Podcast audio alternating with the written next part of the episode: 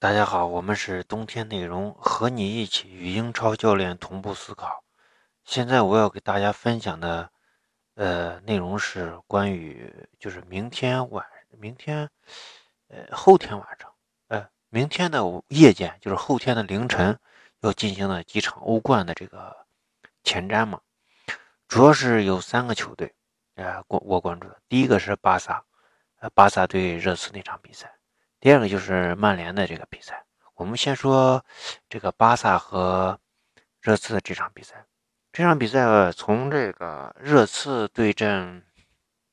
呃，联赛对阵莱斯特城这场比赛能看出来，就是热刺是做了一定的这个轮换啊，这也是为巴萨那场比赛做准备。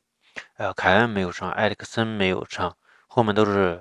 呃，这个后面都是这个，呃，替补出场。替补出场的话。嗯，呃，从他们这个用人来看，当然这场比赛其实莱斯特城这场比赛，我认为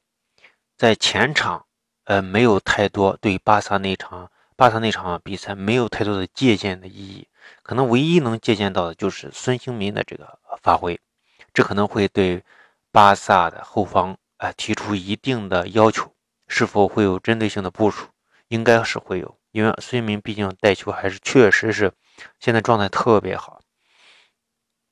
第二点，我觉得最重要去关注的，就是这个热刺的这个后场的这个组织，因为巴萨要采用一个就是高位的逼抢或者是压迫。呃，如果说是呃没有拿到球权的情况下，对方对方呃这个破坏了这个巴萨的高位的话，他们会选择一个有序的呃。回收，嗯，当然，对这个西班牙人队那场比赛，巴萨是就地反抢啊，呃，但是对阵热刺，他们还是需要考虑，因为前场毕竟有这个孙兴民，他们肯定会采用采用一个回收，然后打一个四四二阵型去限制这个呃这个热刺的这个进攻，呃，从总体上看。热刺会把整体的这个防守的重心不会，就是刚开场他热刺会采用一波高位的压迫或者逼抢，但是随着比赛的进行，在可能是在十分钟左右吧，十分钟左右，热刺就会采用一种防守重心放在核心区，放在中场，哎，这个中场线可能就是他的，呃，中中线就是球球。球场的这个中线可能就是他中场线的主要的落位，或者说是，呃，落后十米或者前进十米都是有可能的，呃，但大概率不会越过这个中场线。呃，这种方式呢，大家注意看一下这个巴萨在组织过程中，梅西他现在巴萨的这个踢法是踢法就是梅西带球在这个三十五米区域以内形成突破，而突破过程中，现在梅西的这个状态。你是很难用一个人、两个人去防守梅西的。那么，对于梅西的防守，更多的是啥？一个是区域加盯人，就是说梅西在哪个区域里面，那么这个区域的责任的归属，那就归属给某一个人去重点看防梅西，但不是让他人盯人跟着梅西跑，他只是在区域盯盯防。再一个就是中场的这个防守呢，在。呃，采用一种高位压迫，强调到位率，破坏向梅西传球的这个人，保证他的传球质量不会很高，同时在区域对梅西实行了盯防，所以这个是整体的一个这个热刺的这个采用的这个防守的这种方式。因为你不管巴萨现在踢的怎么样，或者说整体状态怎么样，他虽然四比零击败了这个西班牙人，但是西班牙人的这个毕竟是一个西班牙球队。他西班牙的中下游，他的这个竞争能力是完全，呃，完全，呃，很难去保障的。而且你看这场比赛，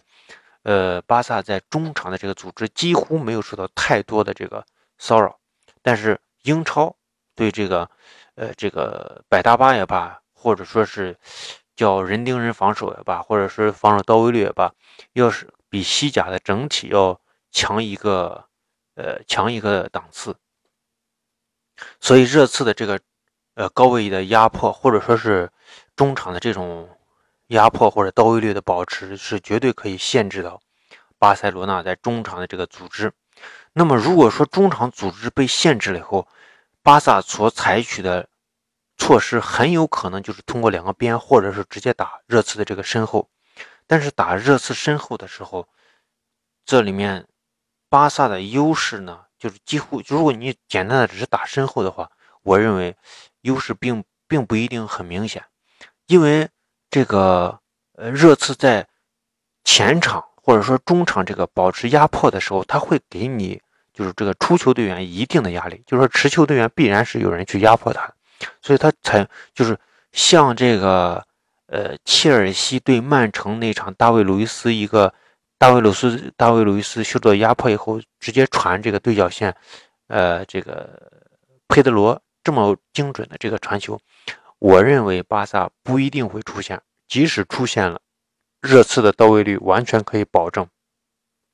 对他的这个覆盖。但是有一点就是说，热刺的右后卫奥里耶这个人的防守是有一些茅草的。可能会被利用，呃，如果说落阵地战在左路突破的时候，现在用的是呃这个登贝莱，哎呀，这场对西班牙人用的是登贝莱，会会不会呃考虑后面用库蒂尼奥，或者说用库蒂尼奥和这个阿尔巴去打热刺传统的，就是打巴萨传统的那种踢法，比如说梅西从右路带球内切以后，然后突然挑一个这个边后卫的身后，让阿阿尔巴利用自己的速度。去突破这个战术，这个战术也是，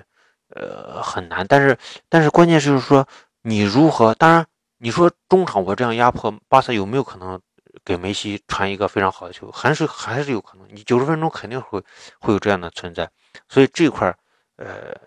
这个是热刺最危险的时候。在这种情况下，我认为巴萨是能够取得进球的。那么热刺呢？从热刺的整整体来看，热刺肯定会对巴萨形成压制，哎，不管是它形成压制的压制的时间是多少，或者说持续的时间是多少，但是它绝对能够对巴萨形成压制，这是没有问题的。再一点就是，呃，巴萨的这个防守，再一个就是巴萨的这个防守能否限制到这个热刺的这个。进攻呢？我觉得热刺也可以，也可能会进球。为什么？就是巴萨的，就是你不管你上的是登贝莱也罢，或者说上的是这个，呃，科科科库蒂尼奥以外，那也罢。这场比赛热刺对阵莱斯特城的这场比赛，重点是热刺的他的后场的这个变化，就是我使用戴尔加这个这个这个他们那个八号。说是未来的哈维，叫叫呃文克斯，对文克斯，文克斯他们这个中场的这个变化呀，一个是考虑就是我放置更多的中场，哎，对你形成逼抢，哎，这个完成率会很高。再一个就是热刺最重要的一个核心战术，我们说的是内部直传，哎，这个右中场的内部直传，这个嗯，直传这个呃右内部的孙兴民。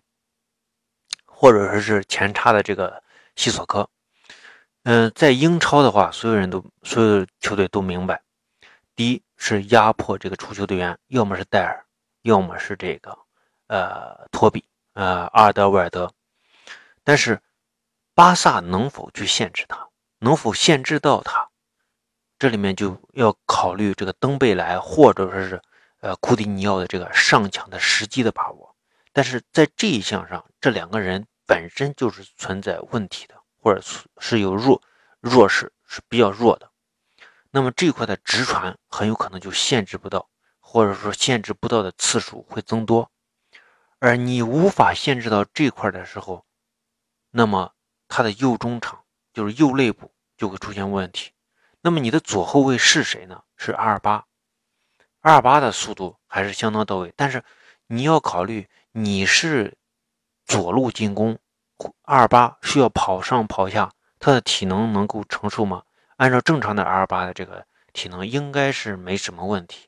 但是你这块的防守，就是说你这个右右对方右肋部的这个防守过程中，如果阿尔巴去盯防这一点的话，那么谁会去限制奥里耶的下底呢？奥里耶现在就是他的这个传中的能力啊，嗯，我觉得是有一点点提高，当然跟特里皮尔是没法比，嗯，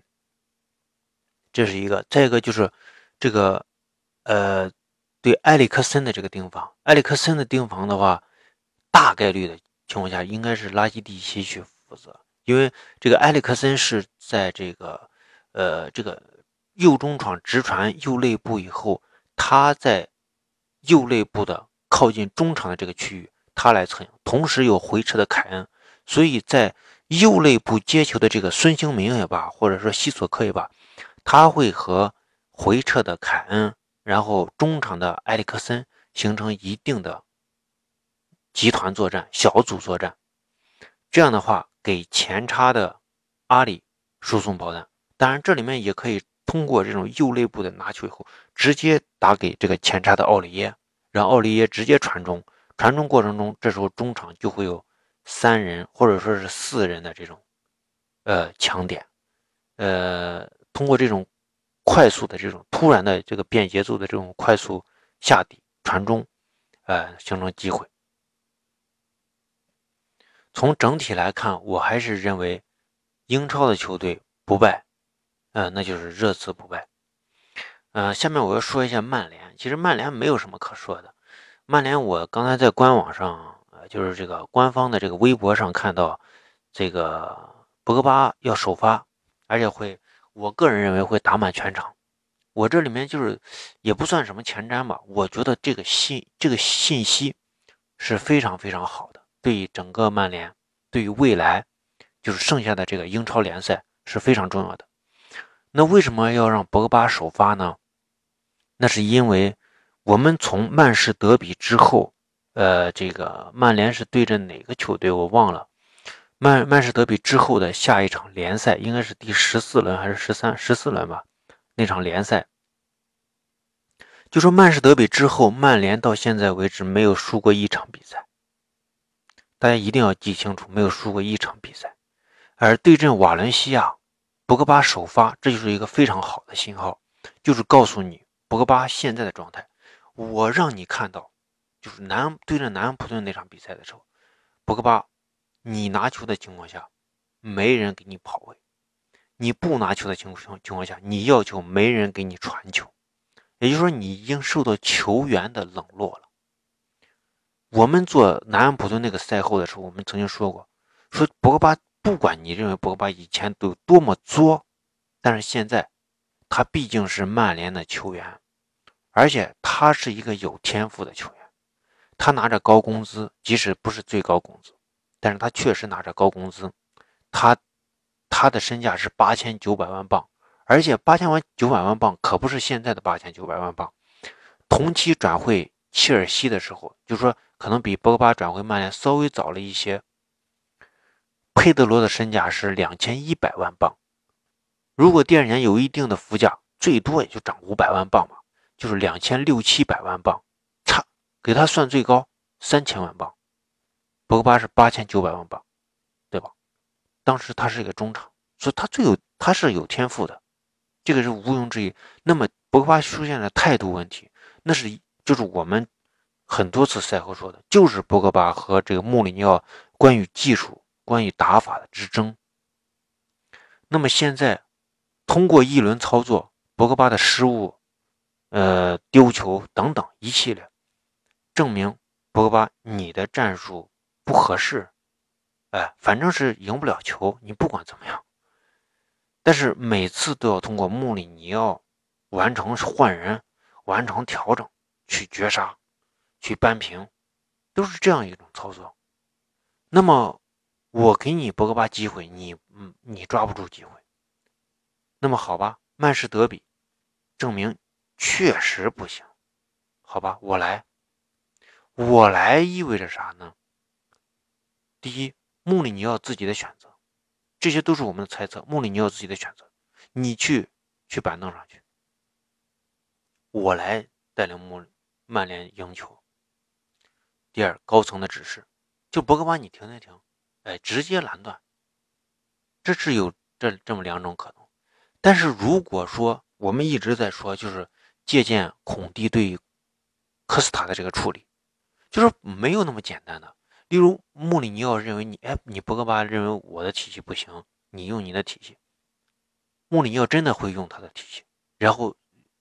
紧接着带着曼联平比赛或者绝杀比赛。当然有有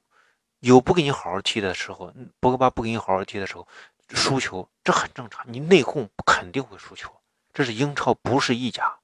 好吧？所以说。